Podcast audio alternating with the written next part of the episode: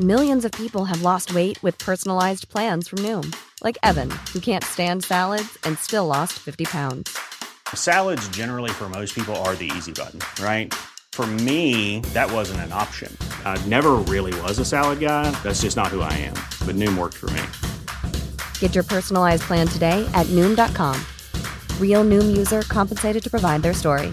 In four weeks, the typical Noom user can expect to lose one to two pounds per week. Individual results may vary.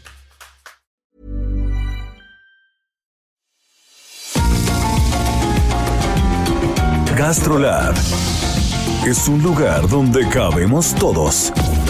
Aquí encontramos historia, recetas, producto, materia prima, vinos y un sinfín de cosas que a todos interesa. Ya que con cocina y vino se aprende en el camino. Déjate llevar por el chef Israel Arechiga a un mundo delicioso que da como resultado GastroLab.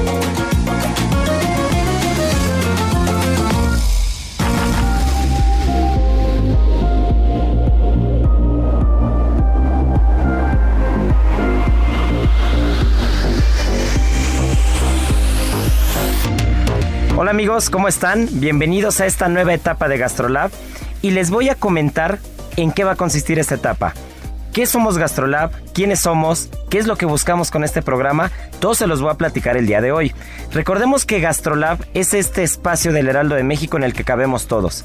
Es este espacio gastronómico, eh, este programa de televisión que sale todos los miércoles, es este programa de radio, es el print en todos los viernes. Realmente GastroLab es un lugar en el que vamos a encontrar historia, recetas, producto, materia prima, vinos, un sinfín de cosas que estoy seguro que a todo mundo les interesa.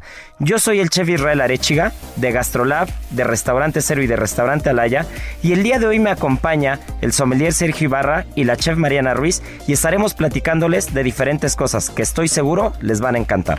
Heraldo Radio, las 8 de GastroLab. Es momento de dar un repaso por nuestras páginas. Les platico que el viernes, leyendo la sección del print del Heraldo de México de GastroLab, me encontré con algunos artículos bastante interesantes. Entre ellos, no sé si ustedes sabían, pero justo el 30 de julio fue el Día Mundial del Aguacate. Y como mexicanos deberíamos estar orgullosísimos de esa parte, porque somos el primer productor mundial. Y solo para que se den una idea, México produce alrededor de 635 mil toneladas anuales. Imagínense esa cantidad. Y estamos hablando que existen más de 400 variedades de aguacate. Hay un dato importante en el que históricamente ha habido esa pelea entre Perú y México por saber de dónde proviene el aguacate.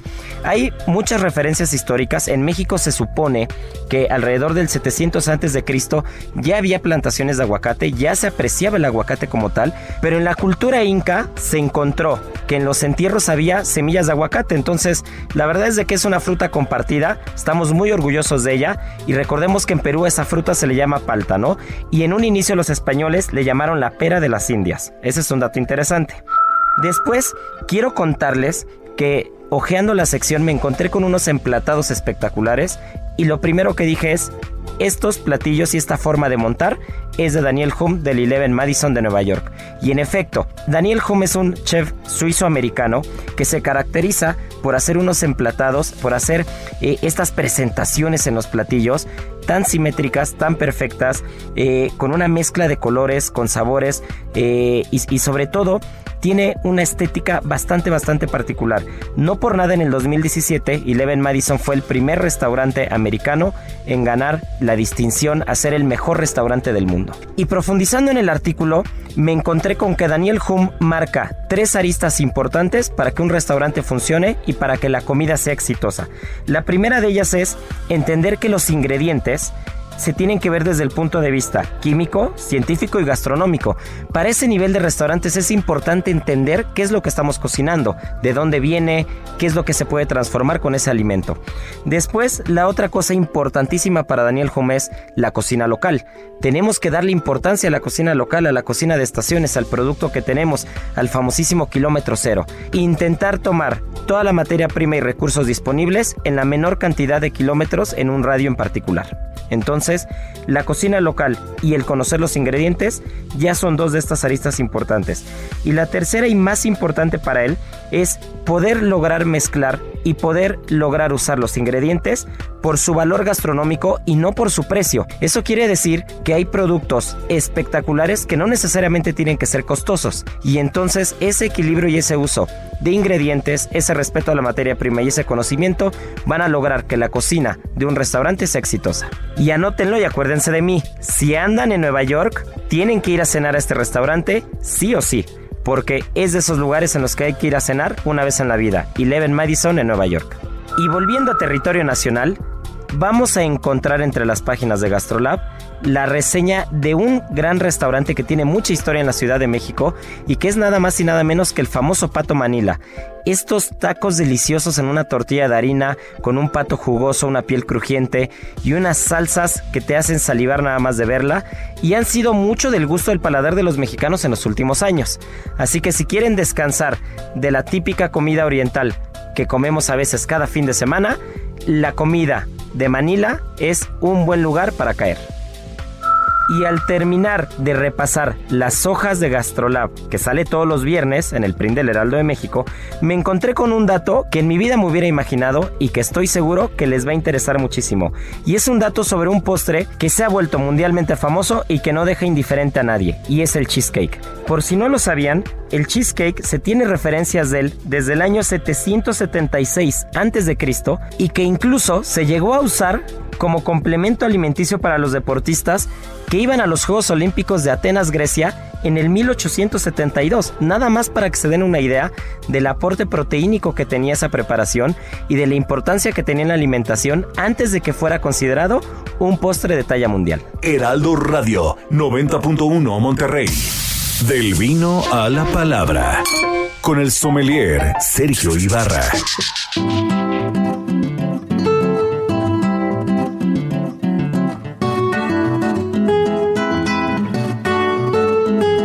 Quiero presentarles a uno de los mejores sommeliers que tenemos en el país y nada más para que se den una idea que ha sido campeón nacional. Él es el sommelier Sergio Ibarra que el día de hoy nos va a hablar de un vinazo, de un gran gran vino mexicano y de una bodega que tiene muchísimos años de historia. Estamos hablando de la bodega más antigua de América Latina. Sergio. Hola, ¿qué tal? Buenas tardes. Eh, pues vamos a platicar un poquito de la bodega Casa Madero que efectivamente es una bodega que se encuentra en el estado de Coahuila, en el Valle de Parras. Y sí, pues como lo dice el chef, es, es la bodega más antigua de Latinoamérica y retomando un poquito de, historia, podríamos regresarnos al año de 1594, donde pues, los jesuitas, eh, como ustedes saben, pues los, los misioneros y siempre la parte del vino ha estado eh, muy cerca y muy apegada al tema del vino, pues se encuentran este, este paraíso, este oasis donde se produce pues los vinos de, de, esta gran bodega que se llama Vinícola San Lorenzo, ¿no? En el Valle de Parras. Pues ellos se encuentran este, este valle y una manera de cultivar la vid ya que tiene pues todo este microclima esencial para, para poder producir este vino, ¿no? Eh, nos cuentan que también en el 95 eh, los nativos de aquí se incomodan un poco ya que los jesuitas llegan a, al Valle de Parras y, pues obviamente se sienten un poquito atacados ya que pues eran sus tierras y, y deciden reubicarse, reubicarse 8 kilómetros más adelante y empieza a fomentarse ya el, el cultivo de la vid. En 1595 recordemos que el, rey Felipe II era el rey de España y, en ese momento él da esa merced o esos dotes de tierra para que se pueda fundar la bodega eh, conocida como Viña San, bueno, San Lorenzo como bodega Casa Madero. Aquí te quiero preguntar algo, Sergio. Eh, entendemos entonces que estas vides no eran originarias de esa tierra, sino que los misioneros jesuitas las trajeron y ellos fueron los que iniciaron las plantaciones? Claro, chef. Eh, recordemos que la historia, la historia de, sobre todo el vino mexicano, eh, cuando llega la conquista, los reyes, hay un decreto que ellos dicen que por cada que por cada indígena o por, por cada nativo se tendrían que sembrar 100 vides, ¿no? Entonces es una de las maneras que se propaga la, la cultura del vino en México. Uf, ese dato es interesantísimo. Muchos de nosotros no lo, no lo teníamos en cuenta. Ok, prácticamente ellos empiezan a producir pues vino y en uno de los viajes que ellos llegan a tener a Europa traen alambiques y empiezan a producir brandy, ¿no? También aquí hay otro dato interesante, hay, hay una, eh, una prohibición, ¿no? Del vino en México, eh, donde se dice que incluso los vinos mexicanos llegaban a ser eh, mejores que los españoles, los que llegaban a venir a, en esos años al país, pues se llegaban a comparar y hay una prohibición, ¿no? Mandan quemar, mandan quemar muchas vides en México y es una de las partes que, que también detiene un poquito la, viticultura en, en, el país, ¿no? Ya que otra vez a volver a retomar a, sembrar estas vides, pues, pues le quitó años, ¿no? A, a la cultura del, del, vino en México. Eh, empiezan a producir brandy, que en la actualidad todavía sigue eh, el brandy a la venta, que es del brandy Madero, no brandy. Y el norte de México es famoso porque ha producido brandy durante muchos años y en grandes cantidades, no solamente no solamente Coahuila, sino también Sonora. Es, es un productor importante y Chihuahua, Chihuahua que ahora tiene unas tierras espectaculares, que es probablemente el futuro del vino en México, eh, también tiene una producción bastante importante de brandy en Sonora el Bacanora, ¿no? Bacanora de Sonora, ese, es. el eslogan. Pero bueno, al final nos traes un vino. Hay un vino muy particular que a mí, para mi gusto y desde mi punto de vista es uno de los mejores vinos que se han hecho en México y es el vino 1597, estoy, estoy correcto Sergio, de Casa Madero. Sí, meramente lleva el, nombre ¿no? del, del año donde eh, pues se tienen estos datos donde se funda la, la bodega de Casa Madero y en ese entonces era la vinícola San Lorenzo. Exactamente. Todavía no era Casa Madero como tal, ¿no? Esa es otra historia que ya nos platicarás ahorita. Exactamente. Bueno, ya la fecha se llama Vinícola San Lorenzo, ¿no? Es un nombre comercial, pero todo el mundo lo conocemos como Casa, como Casa Madero. Y sí, este vino, pues tuvimos la oportunidad de, estar en la presentación justo en, en, el Hotel Four Seasons y platicar con toda la gente de, de Casa Madero que que desde mi punto de vista yo creo que fue la que más se acercó al, al medio de, de, la somelería o de la gastronomía. Recuerdo que ellos empezaron a hacer los primeros viajes culturales, ¿no? Por así decirlo, a, a, esta, a esta bodega. Y, y, pues prácticamente llegas enamorado, ¿no? Ya que te, te llegan a profundizar de, de, todo, de todo lo que conlleva tener una botella de vino en la mesa, ¿no?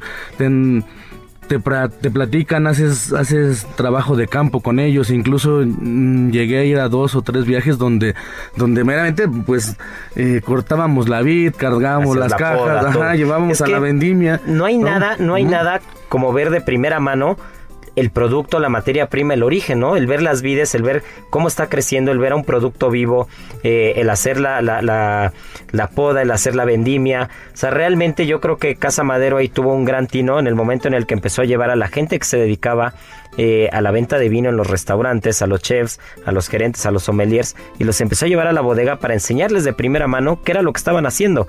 Y entonces no hay mejor publicidad que cuando tú ves una materia prima, cuando tú ves un producto de gran calidad, Tú, lo, tú, tú, tú, estás constatando que ese producto es de primera calidad y entonces vas y lo replicas y lo cuentas a todas las personas que te rodean, ¿no?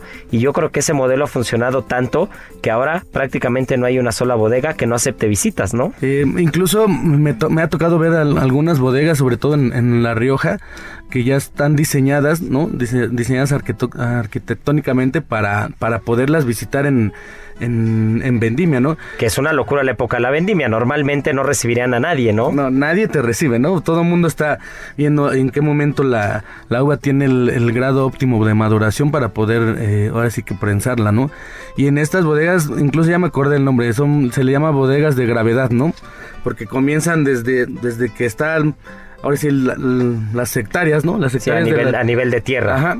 Llega, llegan los camiones y, y las bodegas son como pues, rampas que van hacia abajo. Enjambres, ¿no? Yo me imagino como si fueran unos panales, como si fuera eh, esta estructura, ¿no? Que viene, tiene como caminos y va hacia abajo. Siempre van metros y metros. Sí, van, van, hacia abajo y como vas, como vas bajando, vas viendo la elaboración, la elaboración del vino y incluso termina en un restaurante que estaba certificado con una estrella Michelin ahí, ¿no? Y terminabas con la botella del vino a la mesa. Qué Impresionante. Heraldo Radio.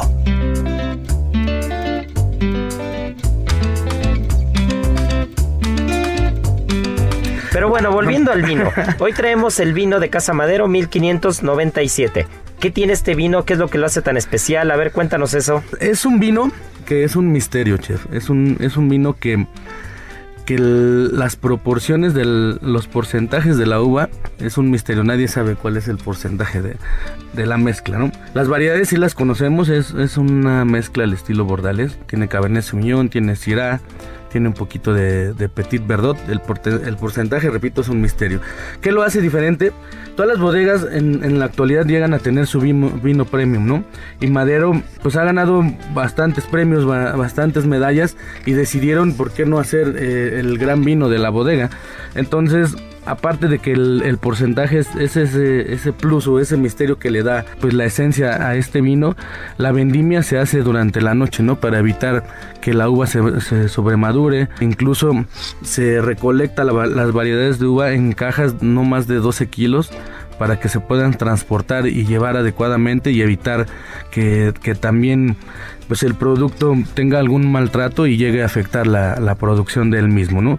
O sea, se mima, se mima el producto, Es, un, es un producto cuidado, es un producto eh, que al final en el resultado en la botella se va a notar, ¿no? Se va a notar ese cuidado y ese mimo que requiere un producto vivo como es el vino. Exactamente, y además no sé si, si lo recuerdas que en, bueno, en esta época de, de pandemia nos hicieron llegar algunas botellas a los chefs y sommeliers, ¿no? Todo el mundo, es, fue como una primicia para todos. Sí, la verdad es que, que en, esta época tan complicada nos sacó una sonrisa a todos. Yo recuerdo que llegó la caja, una caja preciosa de madera negra, muy limpia, la etiqueta de la botella, bueno, prácticamente no hay etiqueta, realmente es una botella limpia, impecable, este, que únicamente dice Casa Madero 1597 en la parte de abajo, y desde que lo ves es elegancia y sabes que ese producto está cuidado en todos los aspectos. Regresando un poquito a la, elaboración, una vez ya recolectada la, variedad de uva, pues se, prensa y se vinifica, ¿no? Por separado. Ya teniendo la vinificación, se meten barricas nuevas, totalmente nuevas de, de roble francés y, aquí es donde comienza la mezcla. ¿Y por qué barricas nuevas? ¿Qué es lo que te da una barrica nueva que no te da una barrica de segundo uso, por ejemplo? Bueno, la, normalmente las barricas nuevas pues van a, van a tener eh, pues esa estructura más interesante, ¿no? Y sobre todo el, roble, el roble francés te va a dar esos aromas de vainilla, ¿no? Y con la mezcla que tenemos aquí, yo recuerdo, yo digo, yo ya lo abrí, ¿eh? Yo, ¿Tú ya lo abriste? Yo todavía no lo he abierto, yo estoy esperando, yo estoy esperando una muy buena comida, una muy buena cena para abrirlo. Este, tengo varias, tengo varias etiquetas ahí paradas, pero este, en estos, en estos meses me lo voy a tomar seguro. Pues yo me, yo me dediqué a, la tarea de tratar de cocinar, incluso pues me pasaste la receta de un conejo, ¿no? Y, lo, y claro que lo tenía que abrir, ¿no? En el, el 1597. Y recordando, pues el, el, vino es espectacular, ¿no? Desde la vista es impresionante, ¿no? Eh, lo ves, tiene esos colores rojo rubí intensos, ¿no?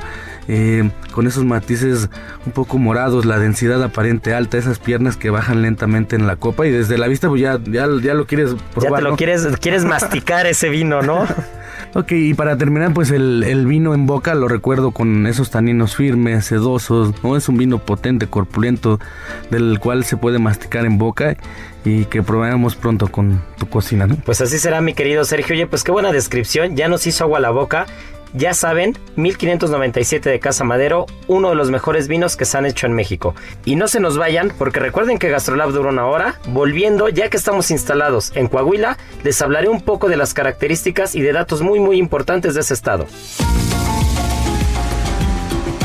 Gastrolab con el chef Israel Arechiga.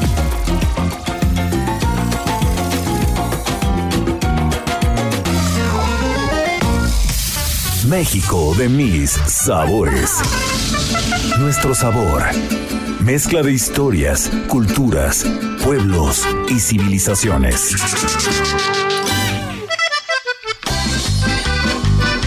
Pues estamos de vuelta y como les dije hace rato, ya instalados en Parras, ya instalados en Coahuila, les voy a hablar de este estado, de este estado muy particular que por si no lo sabían, Coahuila es el lugar donde se arrastran las culebras. Eso significa Coahuila.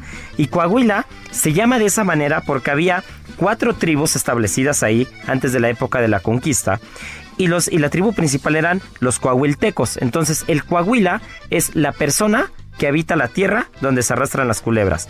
Y bueno, había, había otras, otras tribus muy importantes, entre ellos los laguneros, que pues toda esta sección eh, lagunera de ciénegas que tiene Coahuila es mundialmente apreciada, es conocida por la diversidad que tiene ese estado y de verdad en la parte gastronómica no se queda nada atrás, ¿eh?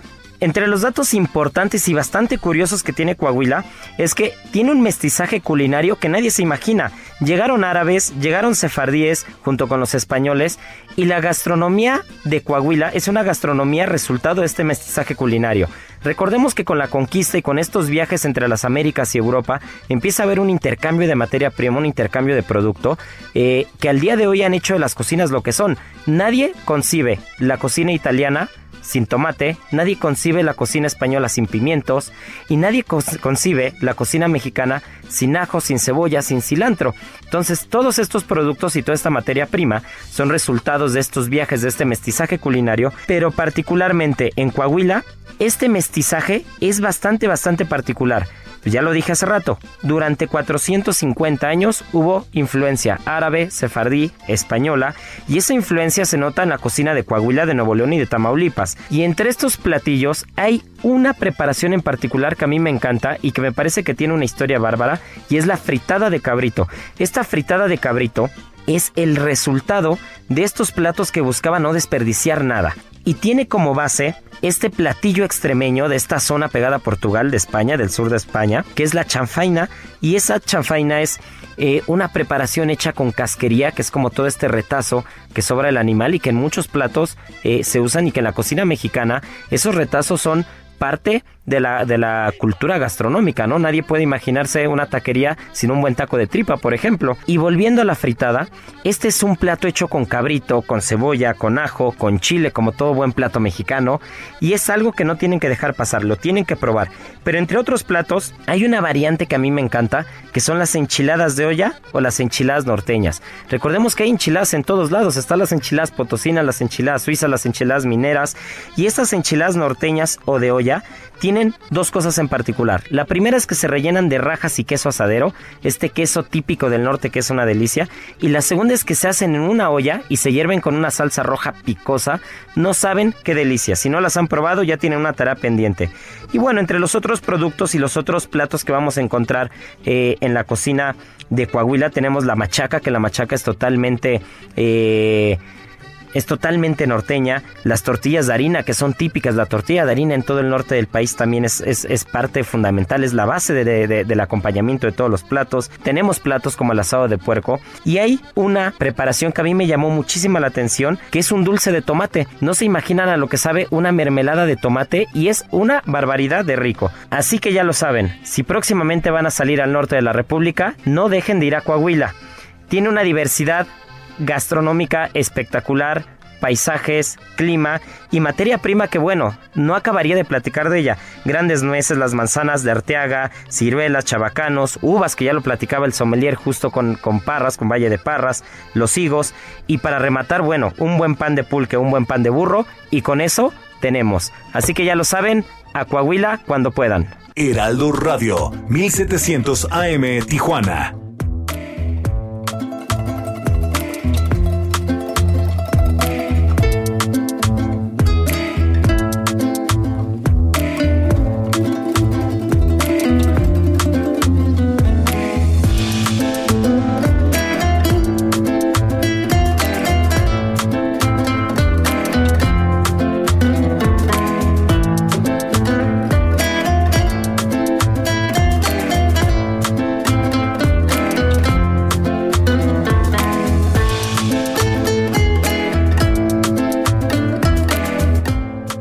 Amigos, pues vamos a ir a una pausa, pero por favor no despeguen el oído porque les voy a platicar de uno de los grandes siete moles, que ya hablaremos si es poblano o oaxaqueño, el siempre controvertido, frutal, aromático, vistoso, manchamanteles, un mole que es tan histórico que incluso Sor Juan Inés de la Cruz tiene referencias y recetas de él en sus libros. Por otra parte, ¿han oído hablar de la miel de manuka?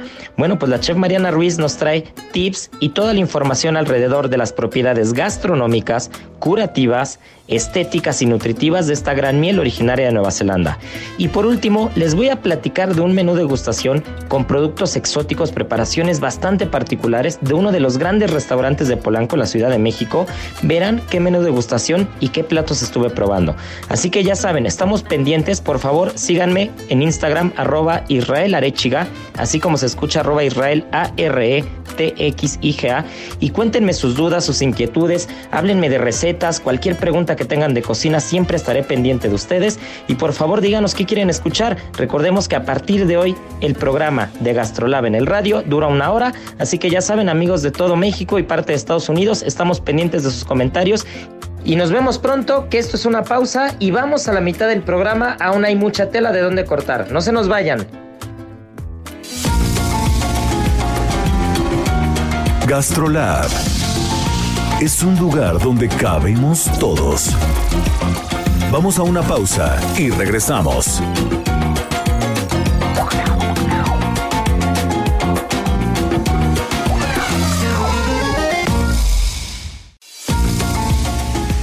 Gastrolab, estamos de regreso.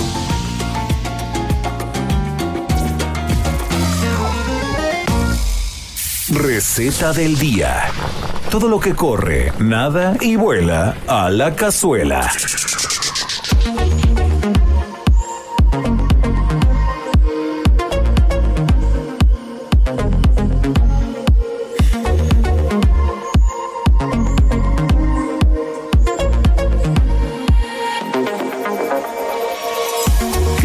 Que les traigo la receta de uno de los grandes siete moles que tenemos en México y que el origen está debatido entre Puebla y Oaxaca. Ahorita les platicaré por qué. Y sí, se trata del manchamanteles. Este mole es muy muy particular y tiene una gran historia una historia tan rica que incluso en los recetarios de Sor Juana Inés de la Cruz había referencias de este manchamanteles.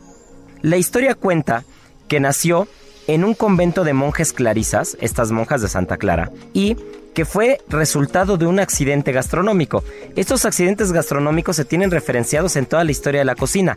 No es difícil encontrar platos que han surgido como un accidente en la cocina. Esta historia nos cuenta que había una monja de avanzada edad a cargo de la cocina que padecía de sordera. Y entonces, cuando le encargan la preparación del mole, no escucha bien los ingredientes y empieza a poner otros que no eran parte de la receta original. Ingredientes como el chile chilhuacle rojo, como el plátano, la pera, las manzanas, la piña madura y hasta el jitomate. Recordemos que en estos conventos se tenía un estilo de vida bastante austero y precario, y por ende no podían desperdiciar nada. Entonces, la abadesa a cargo del convento decidió probar la creación de la monja, y para su buen tino se dio cuenta que era espectacular el sabor, y le gustó tanto que repitió el plato y comió con tanta alegría que manchó el mantel y desde ese momento se le conoce a ese mole como el mole manchamanteles. Este manchamanteles es muy muy particular porque a diferencia de la mayoría de los moles que conocemos y que estamos acostumbrados a probar, tiene una carga frutal bastante alta. Es complicado encontrar una preparación con piña, con plátano, con pera, con manzana e incluso con otros frutos secos que son parte fundamental y son parte importantísima de este manchamanteles. Así que anótenle muy bien porque ahí viene la receta. Pero antes de que la anoten en lo que van por la pluma y el papel, les quiero platicar que esta receta es una mezcla muy particular que yo encontré de los recetarios originales de Sor Juana Inés de la Cruz y una mezcla de una cocinera tradicional poblana que me enseñó a hacer este mole.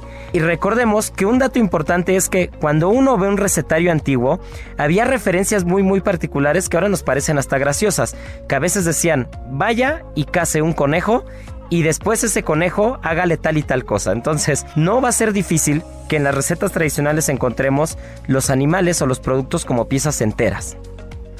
Y entonces, ahora sí, manos a la obra, que ahí va la receta. Este mole es muy particular porque se puede hacer tanto con cerdo como con pollo. Y la receta que yo les voy a dar es con pollo. Así que vamos a tener 6 piezas de pollo al gusto.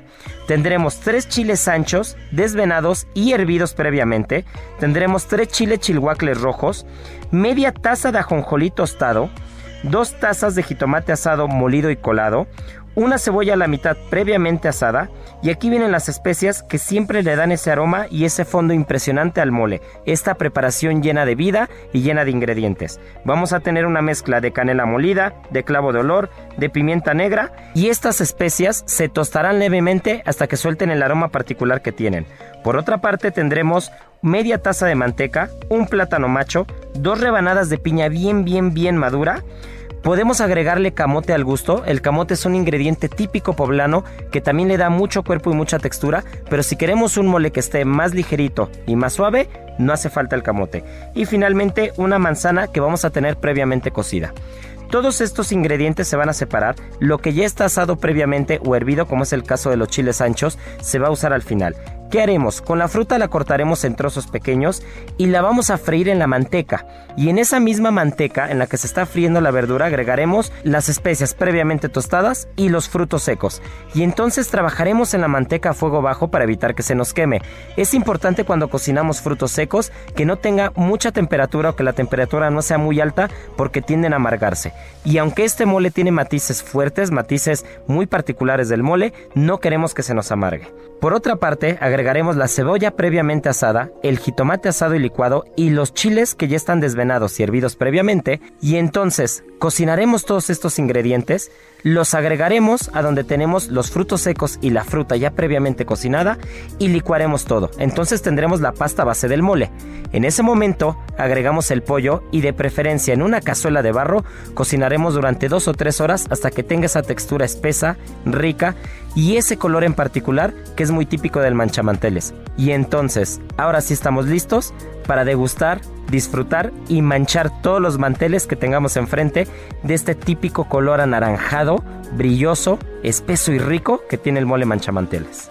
Y recuerden que este mole se puede acompañar con un buen arroz blanco y con unos trocitos de la misma piña y del plátano macho frito. Y entonces tenemos un plato perfecto de la típica cocina mexicana que se debate un poco el origen entre Puebla y Oaxaca. Heraldo Radio 100.3 Guadalajara.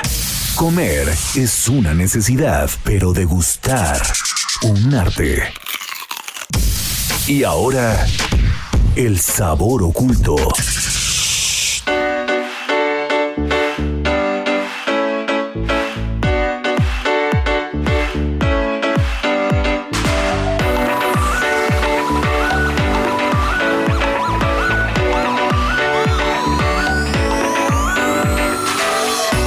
Le quiero dar la bienvenida a Mariana Ruiz, que nos va a hablar de un producto en particular. Y Mariana es la subchef de restaurante Alaya, este restaurante ubicado al sur de la ciudad de cocina vasca.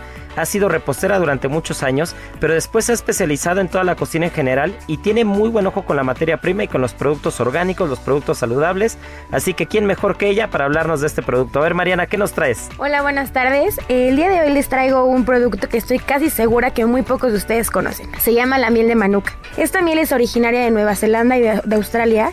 Perdón, miel de manuka, así como se Exacto, escucha. Así, miel de manuka. Se llama así porque se extrae del árbol que lleva el mismo nombre, manuka. Manuka o árbol del té. Se llama árbol del té porque en Nueva Zelanda ocupan estas hojas como sustituto para el té. Ah, mira, qué interesante. Yo nunca había escuchado el árbol de manuka y mucho menos de la miel de manuka.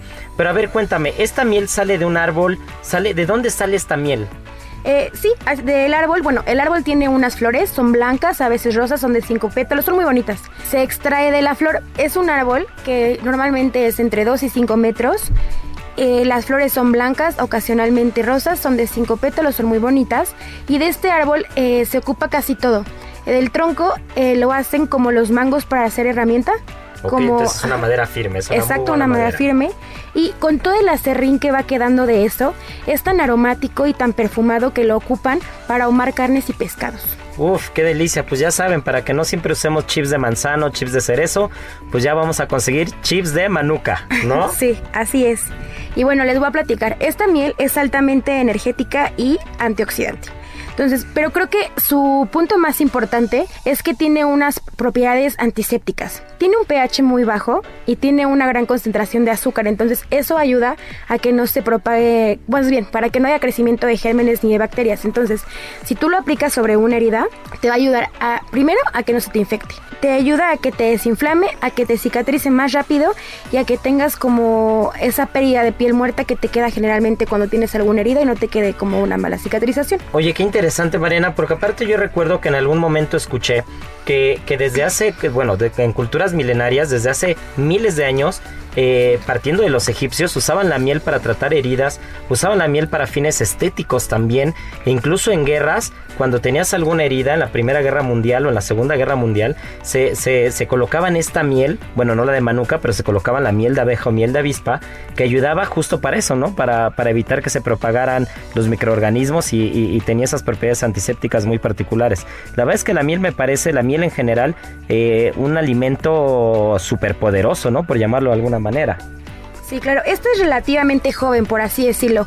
Eh, surgió a partir de 1980. Es muy buena para tratar alergias, resfriados, gripes, gingivitis, dolor de, garganta. Eh, te ayuda a desintoxicar el organismo. Te ayuda a reducir el colesterol y la diabetes también. Y este, este tip es como para ellas, que nos va a interesar mucho la parte de belleza. Esta miel eh, también las puedes conseguir como en aceite y es buenísimo para el cabello. Te ayuda a reducir la pérdida eh, a controlar un poco como el frizz y con orzuela. no, pues no solo para ella, se me hace que yo también me lo voy a aplicar, ¿eh? Está bien. Aparte también lo puedes usar como aromaterapia y si te lo pones también tonifica la piel. O sea, es un superfood, es, es un superproducto. Pues ya saben, la miel de manuka, no vayan hasta Nueva Zelanda por ella la pueden pedir por internet, ya sabemos que en esta época se ha acercado todo a un clic de distancia. Oye, pues qué bien, entonces tú la pediste por internet, fuiste a Nueva Zelanda. A ver, cuéntame Mariana, ¿qué es lo que hiciste con esa? Sí, la pedí hace 15 días, apenas me llegó la semana pasada, llevo, una, o sea, llevo como 4 días usándola y la verdad es que está rica. La probé con unos waffles, frutos rojos. ¡Qué delicia! waffle, fruto rojo, plátano y le puse encima un poco de miel. Eh, y es muy dulce, es, es, al ser una miel de árbol es, es más herbácea. ¿Qué característica tiene esta miel? Sí es dulce, pero es un dulce como moderado. No te satura tanto el paladar. Y sí tiene esa nota herbácea, es como fresca probablemente no estemos como acostumbrados a ese tipo de sabor, pero la verdad es que está muy buena. Yo invito a todos a que piden la suya, la prueban, porque aparte de ser eh, pues un superfood que te ayuda con las heridas y todo, pues también es muy rica en vitamina B6, B2, eh, potasio, sodio, magnesio, calcio, todo tipo de cosas que pues nunca está de más consumirla. Eh, creo que no les comenté, pero ahora también en la noche lo pongo un vaso de, leche caliente, miel, porque también, también te ayuda a regular el sueño. No, bueno, pues entonces ya ¿Ya qué más buscamos? Miel de manuka para todo.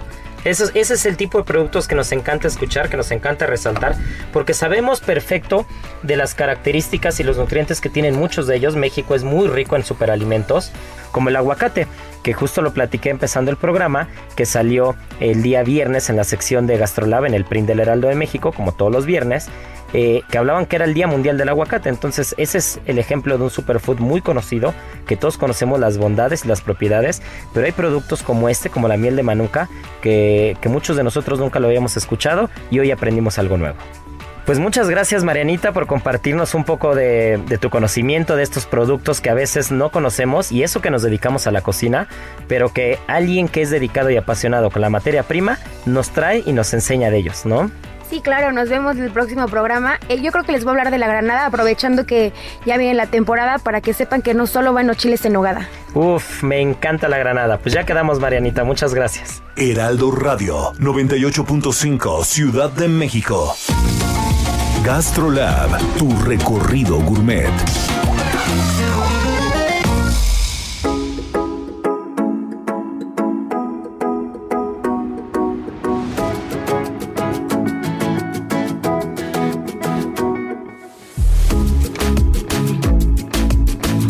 Y bueno, pues les cuento que la semana pasada quedé de ver a un gran amigo, que es chef también, que era su cumpleaños, en un restaurante en la zona de Polanco. Y ese restaurante es nada más ni nada menos que Garum del chef Vicente Torres, este chef de origen español que tiene mucha pasión por las técnicas, por los emplatados, por los menús de gustación bárbaros y por el gran detalle que tiene en la cocina.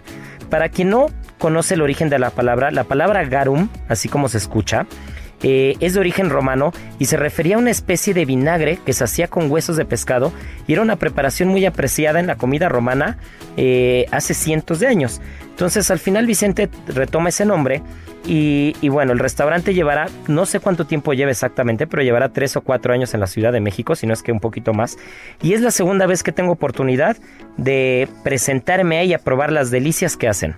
Les cuento que tuvimos un menú de gustación y empezamos con unos aperitivos, unos appetizers bárbaros, una tartaleta de betabel y balsámico, esa mezcla de sabores de tierra que te da el betabel, del balsámico, de las notas, incluso eucalípticas que tiene el balsámico, entraban al paladar perfecto. En ese momento ya el paladar nos pedía vino y nos fuimos sobre un paso de Sileiros, este vino gallego de la región de Rías Baixas, eh, con esta uva típica, esta uva tan rica y tan particular que tiene esa zona, que es el albariño, y en ese momento dijimos, va a ser el vino correcto para toda la cena. Después le siguió un cristal crujiente de alga nori, que justo el día martes platicaba con Sergio y Lupita de las bondades que tienen las algas y que platicaba eh, del futuro que representan las algas en la alimentación humana, ¿no? Entonces era un cristal crujiente de alga nori, esta alga que se usa para hacer el sushi, y venía relleno de ikura, que es este huevo de salmón, ¿no? Esta hueva de salmón, este caviar color naranja, grande, untuoso, riquísimo. Después siguió un entrepanes de steak tartar, que es esta tártara, esta carne cruda que se prepara, eh, esta carne tártara deliciosa que es muy, que, es muy apreciada en, en todas las cocinas del mundo. Y finalmente rematamos con un eh, un panecito crujiente que se le llama un air baguette, que no es más que una masa crujiente rellena de aire y que entonces tú le pones el relleno que quieras. En este caso, como estamos ya en plena, en plena temporada de lluvias, venía relleno de una espuma de hongo porcini, que en México le conocemos como pambazo, ese hongo. Y ese hongo es muy típico de la zona de Puebla, del Estado de México, eh, en esas zonas boscosas, lluviosas. Y ahorita mismo es cuando tenemos esa, esa, esa temporada que a mí me encanta, es de las temporadas favoritas del año, que es esta temporada de hongo. ¿No? De esta colecta a mano que uno va y recoge estos, estos boletos, que es el nombre de la clasificación, y que en Italia se le conoce como porcini, en México como pambazo, y es probablemente para mí uno de los mejores hongos que vamos a encontrar en todo el país. Y la entrada fue un nougat de foie gras, que ahorita les platicaré lo que fue, cubierto de oro comestible. Este es un plato muy particular porque no va a dejar a nadie indiferente. O lo amas o lo odias. El oro comestible eh, son unas láminas muy, muy, muy, muy delgadas, muy delicadas. Hay que ser muy cuidadoso para manejarlas. Y es un complemento que para ciertos restaurantes puede caber perfecto, pero en otros probablemente esté de sobra. Hay que ser cuidado con eso, pero en este lugar era espectacular. Recordemos que el foie gras es esta preparación eh, que resulta del hígado de la oca, del hígado de engorda, que al igual que el oro comestible, todo este plato general eh, no deja indiferente a nadie, ¿no? Recordemos que hay países que tienen prohibido el foie gras. En México, afortunadamente para los que nos gusta y para, para, los gordos profesionales como nosotros, lo seguimos disfrutando, pero habrá que, tener una solución al respecto para hacer del foie gras un producto sustentable y un producto correcto, ¿no? Entonces este nougat era una especie de esfera que tenía también frutos secos, frutos avellanados, era una completa delicia en la boca. Después seguimos eh, con una crema que desde mi punto de vista fue el clímax de la cena. Yo no soy mucho de cremas y cuando digo que de verdad una crema, una sopa, eh, me hace levantarme y querer aplaudir, de verdad esta cumplía con todo. Era una crema bullabesa, que la bullabesa es esta preparación muy típica de la región de Marsella, del sur de Francia, que es una, es, es una base de sopa con pescado, con mariscos, con sabores incluso frescos como el hinojo, como el apio. Entonces, esta preparación, esta crema bullabesa, eh, venía acompañada de una especie de maíz, de falso maíz, y aquí voy a, voy a recordar, voy a hacer, eh, voy a hacer hincapié en la primera preparación que yo probé en mi vida de Vicente Torres, cuando tenía un restaurante llamado Oca, también en Polanco, en la Ciudad de México, y yo recuerdo que una vez Vicente me dio a probar una cereza que físicamente era una cereza. Tenía de esas cerezas este, en almíbar, de esas cerezas rojas, brillantes, carnosas. Entonces yo, yo, yo toqué la cereza, era el rabo de la cereza, físicamente tenía el mismo color, el mismo brillo, y cuando lo probé no era una cereza, era una preparación de foie gras. Entonces, eh, eso, eso es parte fundamental de la cocina contemporánea, ese engaño, eh, esa, sorpresa que te encuentras, ¿no? Y la cocina contemporánea de Vicente Torres es muy así, te, te, hace despertar, te hace despabilar en cada plato porque no sabes qué te puede tocar. Y entonces venía de guarnición de esta crema, de esta sopita bullabesa, eh, una especie de maíz amarillo de lote, pero que realmente era como, podría describirlo como un flan, podría describirlo como una especie de panacota dulce de maíz amarillo, pero que físicamente parecía un maíz, un trozo de maíz, y era totalmente suave y untuoso en la boca. Y bueno, pues si, si, podía faltar algo mejor, venía acompañado de un trozo de cola de langosta, que era una completa, completa barbaridad. Y entonces todo en boca, de verdad era un festín de sabores. No se imaginan la cosa que fue esa crema. Es más, ya estoy saboreándola de nuevo. Podré irme ahorita a probar únicamente esa crema. Heraldo Radio.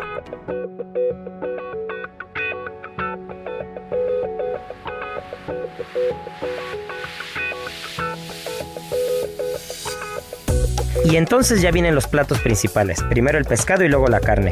De pescado tenemos esta totuaba de cultivo, que ese es otro producto importante que hay que resaltar porque hubo mucha, hubo mucha desinformación al respecto.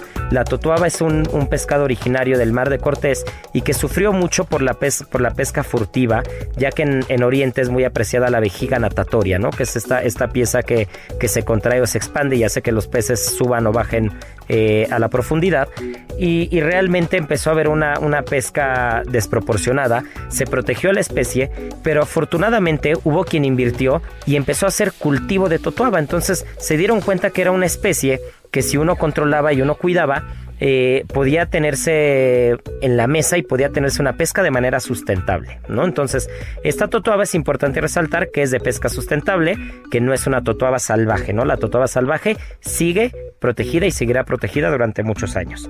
Y esta totuaba venían unas láminas en el plato acompañadas de un aire de cítricos, esta preparación como parecía la burbuja de jabón, esta, esta preparación aérea que se, que, se, que se toma como base la lecitina de soya para lograr la estructura. Y entonces esta lecitina de soya, que es un complemento o suplemento alimenticio, cuando tú lo incorporas en una preparación muy ligera, forma burbujas muy estables y ese aire de cítricos acompañaba la totoaba. Finalmente venía rematada con un trozo de hinojo, con mejillones al natural y un puré texturizado de limón. Era una completa barbaridad y con el vino, con el albariño que estábamos probando, era un maridaje perfecto, ¿no? Que el maridaje, recordemos, es como este ensamble correcto entre los sabores del vino y de la comida. Y para culminar el menú de productos salados, llegó a la mesa un prime rib, este trozo de carne rosa por dentro, selladito por fuera, con una salsa muy, muy, muy melosa y acompañada de una trufa negra bárbara. Recordemos también que la trufa es este hongo que crece al lado de los encinos de manera natural en el Piamonte italiano, eh, en el sur de Francia, incluso también en el sur de España se han encontrado trufas y ahorita en temporada de lluvias es cuando eh, hay una gran cantidad de trufas. Entonces esta trufa negra venía en láminas y venía acompañado este prime rib con una guarnición poca, poco común para una carne y eran unas olivas arbequinas, estas aceitunas grandes, estas aceitunas eh, tradicionales y originarias del sur de España, venían acompañado y entonces la salmuera, ese sabor particular que tienen las aceitunas, te hacía limpiar el paladar de la grasa que podía tener el prime rib. Era una cosa bárbara en boca y para rematar venía acompañado de unas hierbas frescas, entonces tenía todos los elementos que podrías pedir en una carne en un solo plato. Con eso acabó el menú salado. Y entonces vino el postre y en el postre llegaron unos higos al natural con una reducción de vino y canela, que esas reducciones de vino y canela son muy típicas en invierno en el norte de Europa. Es muy común en República Checa, en Bélgica, en Alemania, tomar vino caliente con canela. Entonces esta infusión reducida tenía una textura bastante particular y venía rematado con un helado de turrón. Esta preparación típica valenciana del sur de España, estos turrones que a veces se consumen en Navidad en México, estos turrones duros de Alicante o blandos de Gijona, que son estos dulces típicos de almendras, eh, hechos con un poco de huevo, que tienen, es una particularidad y una delicia el helado de turrón. Y entonces acompañado con los higos y la reducción de vino y canela, puff, era un completo festín.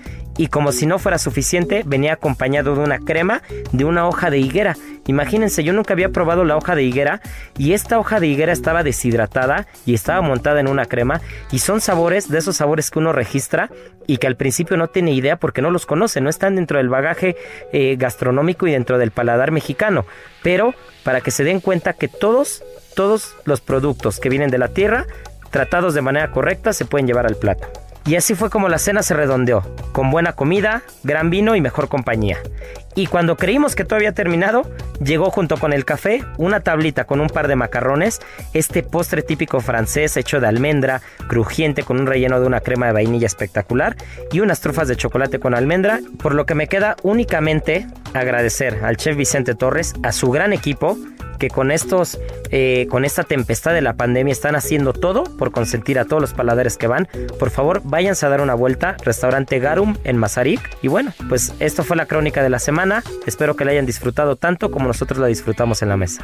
No hay amor más puro y sincero que el de un cocinero.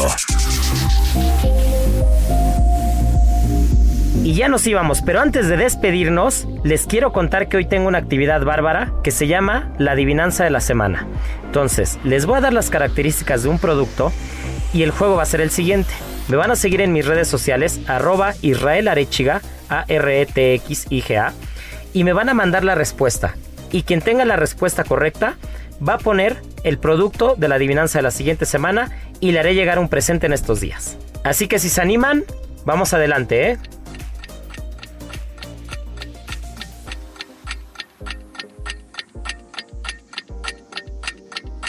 Soy un producto untuoso, muy aromático, pero si no se tiene cuidado en el prensado, puedo amargar bastante. Puedo ser una mezcla de uno o muchos tipos, y mi color es comparado con el oro. Así que ya saben, arroba Israel Arechiga y los quiero invitar a que escuchen esta nueva etapa del programa de Gastrolab. Grandes recetas, grandes historias, un producto riquísimo, no saben lo que nos espera. No se lo pierdan, nos vemos como todos los sábados y domingos a la una de la tarde y ahora con una hora de duración. Lo disfrutarán muchísimo. Aquí concluye otra emisión más de Gastrolab, el lugar donde cabemos todos. Esta es una producción de Heraldo Media Group.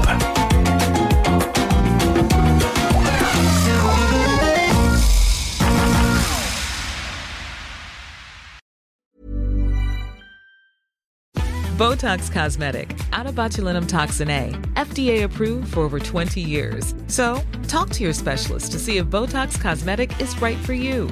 For full prescribing information, including boxed warning, visit BotoxCosmetic.com or call 877-351-0300. Remember to ask for Botox Cosmetic by name.